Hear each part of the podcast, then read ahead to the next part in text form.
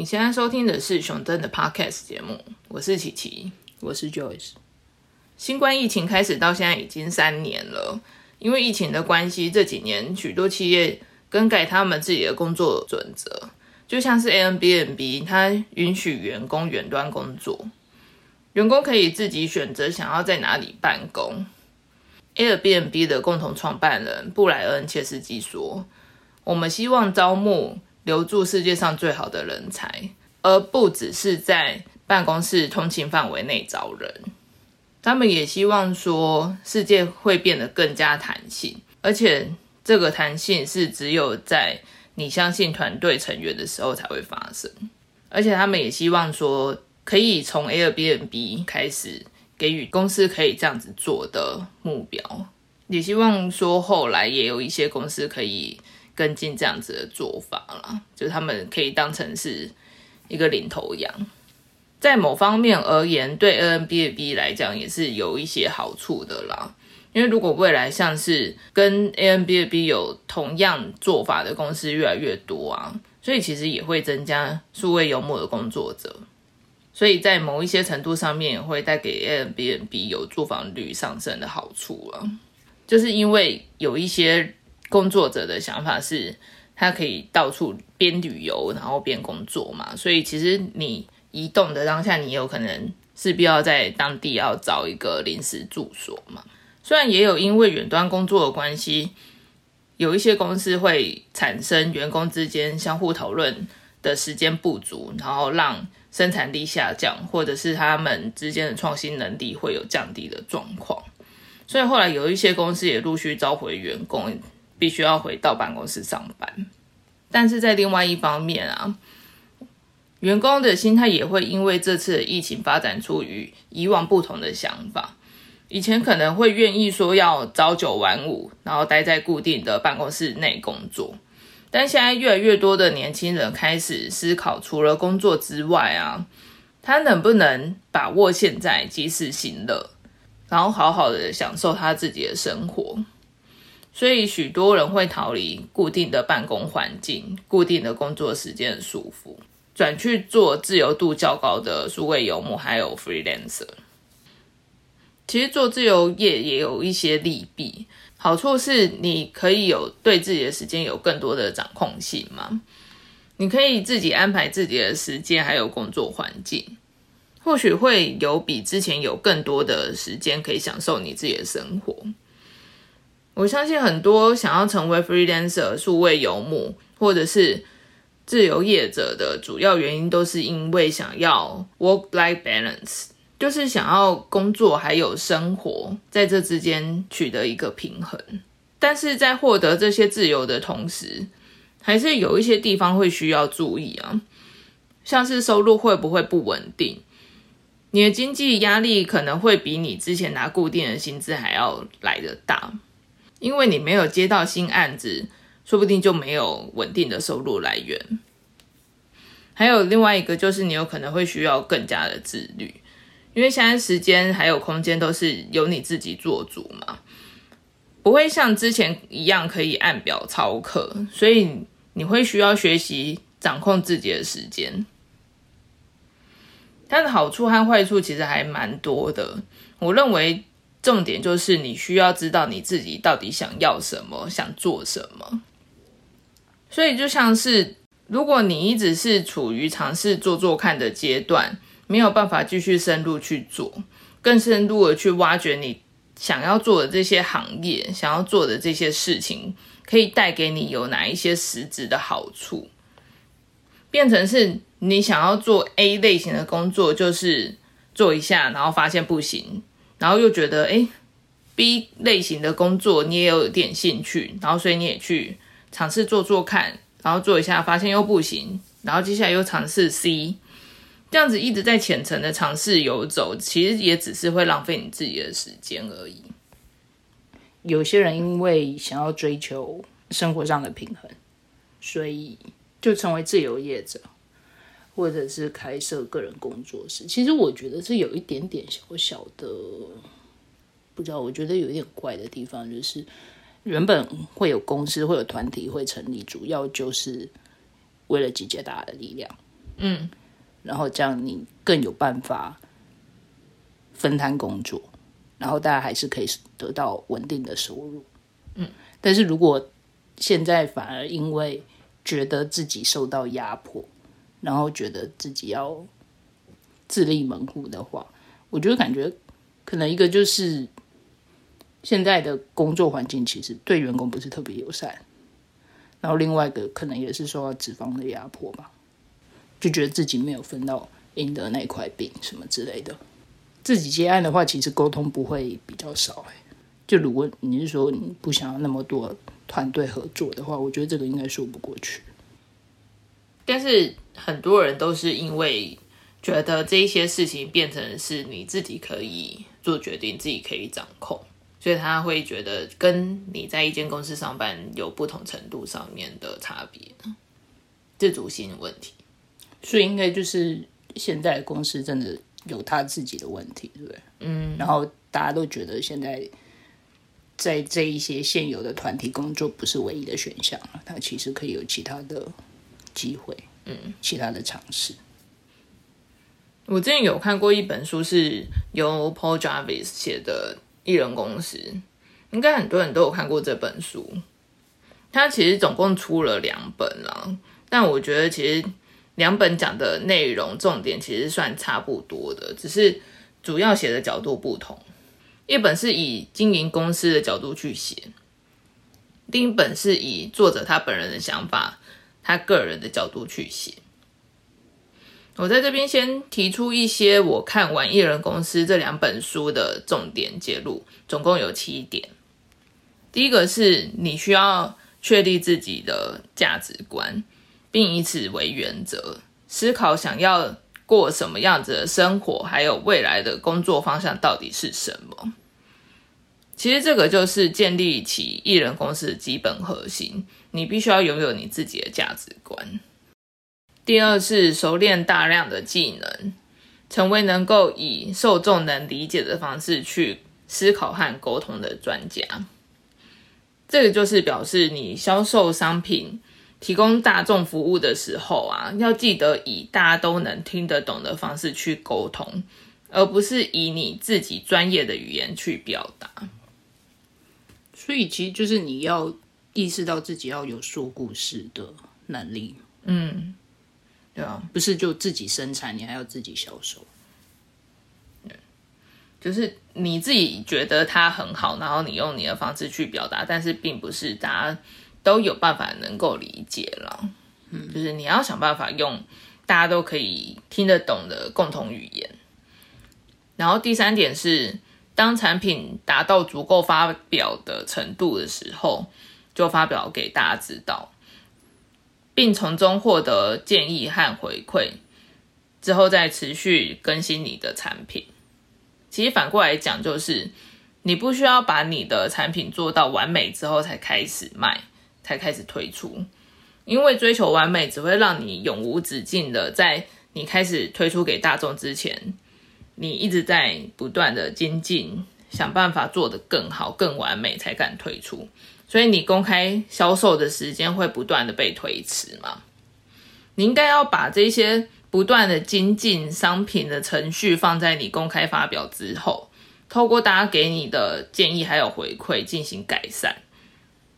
有的时候我们可能认为的市场喜欢的类型，并不是我们想的那样子。所以最快可以知道真相的方式就是跳下去，然后开始试水温。你已经达到可以开始卖给别人的程度的时候，当然你也不是说你东西做到烂烂的，然后你就开始推出去，那有可能就是真的也没人要买嘛。所以你就是做到一个你觉得哎好像够了，就是会有人开始愿意想要试试看要不要用你这些产品、这些服务的时候，你就可以开始推出来。就是你也可以不用做到，你好像发现有一些小瑕疵，然后你就一直在做更正，然后一直改，一直改，然后改到你一直没有办法去开始卖这些东西。因为这跟之前可能前阵子比较流行的那个金石创业比较类似的一个概念，但是他这边应该比较强调的是，就是因为你只有一个人，所以你的资源有限，你的时间有限，嗯，就没有太多的。时间去浪费在后来没有什么效果的部分上。嗯，所以你就要先确定，就是尽快去确认说这个部分是不是 OK 的，然后再继续做。然后第四点是忠于你的价值观，选择自己的路，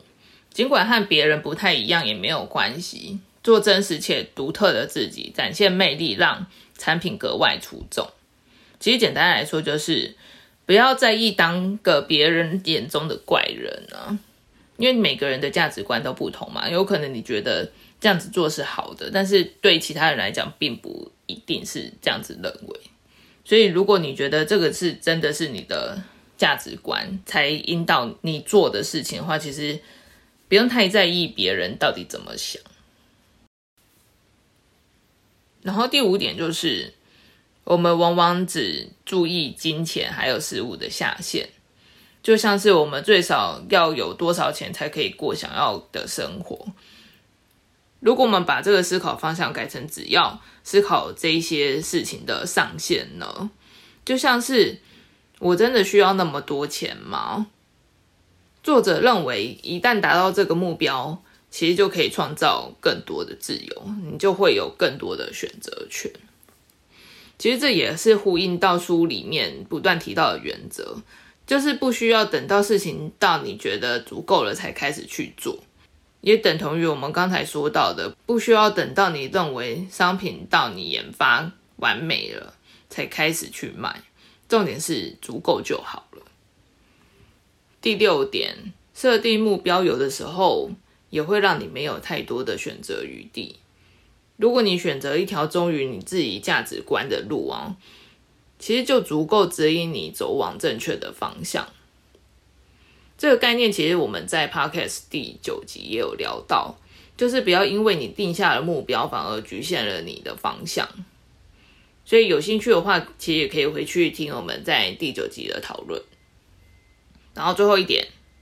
专注于你现在的工作，不需要为了未来尚未发生的事情分散你的注意力。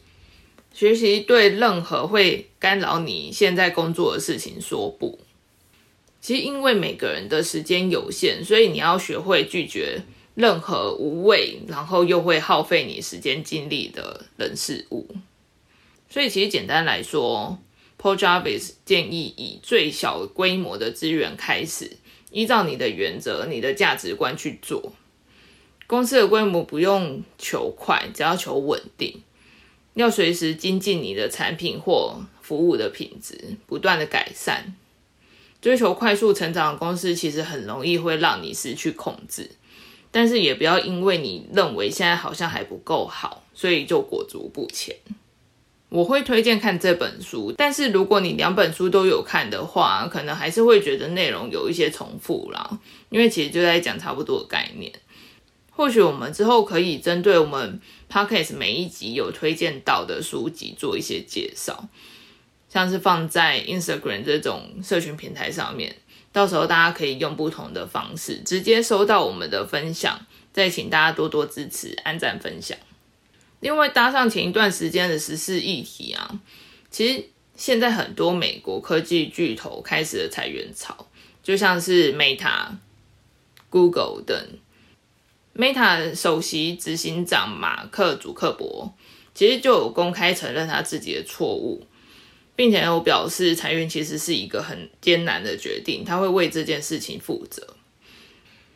在这边，我大概讲一些他对公司内部所有员工的谈话内容。其实会导致这次大规模裁员的原因，是因为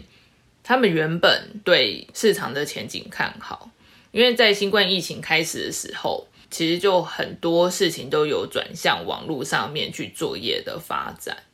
他们就会认为电子商务会带给他们有巨大的收入。主克伯他们认为说，这个其实是永久性的加速，就即使是在疫情结束之后也会继续。所以呢，Meta 他们就大幅的增加了他们的投资，但是不幸的是，其实市场环境没有像他们原本想的那样子，不仅是电子商务。恢复了以前的趋势，而且宏观经济衰退，竞争加剧，还有他们广告的收入下滑，其实都会导致他们的收入比预期低的很多。所以呢，主克伯就说他搞砸了，他必须要为这件事情而负责。那他们在这之前呢，其实为了要增加他们的资本效益，已经有把更多的资源移转到少数高优先成长领域，而且还有削减了各个业务的成本。预算，还有缩小他们自己的办公空间。他们试图重组团队以提高效率，但这些措施没有办法使他们的支出还有收入增长保持一致，所以他们最后其实不得不做出裁员的决定。所以大家应该也可以发现一些重点，像是他提到 Meta 必须瘦身，他要精简人力、办公场域。让他们自己的资金使用效率提高，来去应对他们原本看好的市场景气，其实不如预期。其实这类型的问题在艺人公司里面也不断提倡。小公司或许在某一些层面，像是规模经济没有办法比拟大公司，但是因为它的规模够小，所以可以保持充分的弹性。遇到重大的困境的时候，它其实可以有。更高的自主性，还有更快的应变能力，就是其实量产啊，然后到多少销售额，这些都是公司的概念。但其实，既然你已经选择就是跳脱出那个公司的框架的话，其实就是不是只有表面上这样跳出来而已，还有就是你的想法也就不需要束缚在原本的那个框架里面。对啊，比如说公司就会希望可以，比如说全球发售啊什么之类的。我是想到就是我之前看到一个法国纪录片叫《Tomorrow》，它其中有一个部分是提到大型的农产企业吧，然后他们就会用大量机器跟化学制品扩大产出，但是其实。有些人是比较反对这样的做法，或者是说有些人会跳出来质疑说：难道我们就没有办法自给自足吗？我们自给自足其实也不会，结果也不会不好，然后也对环境比较友善。嗯，就是一种不同的，其实有很多不同的思考的点。嗯，然后我们之前习惯的企业的做法，其实有可能在现在这个时候已经不是最佳解。或者说是站在企业立场的最佳解，但对你自己或对整个环境来说，可能就不是。所以，其实我们也可以发现，说现在社会不断主张说你需要拥有更多，一直在追求大还有完美的世界。我们可以反过来想，我们真的需要那么多东西吗？如果达到足够的程度就好了呢？只是因为我之前也有看过一个理论，是说他们觉得人力的规模每进展三倍的时候，其实你相对应需要提前做出的应对措施，还有包含你的工作准则那些，就会需要做改善。你没有办法以小规模，就是你在三倍之前的那些你已经定好的工作方式去应对你的人力已经增长成三倍之后的状况了。就那复杂度可能不止三倍，对啊，而且你并不是代表说你已经成长三倍之后才开始要想这些问题，你必须要提前就已经开始要准备。我们今天就讨论到这边，有任何想法或建议，欢迎在下方留言。如果你喜欢今天的节目，请给我们五星好评。我们下次见，拜拜。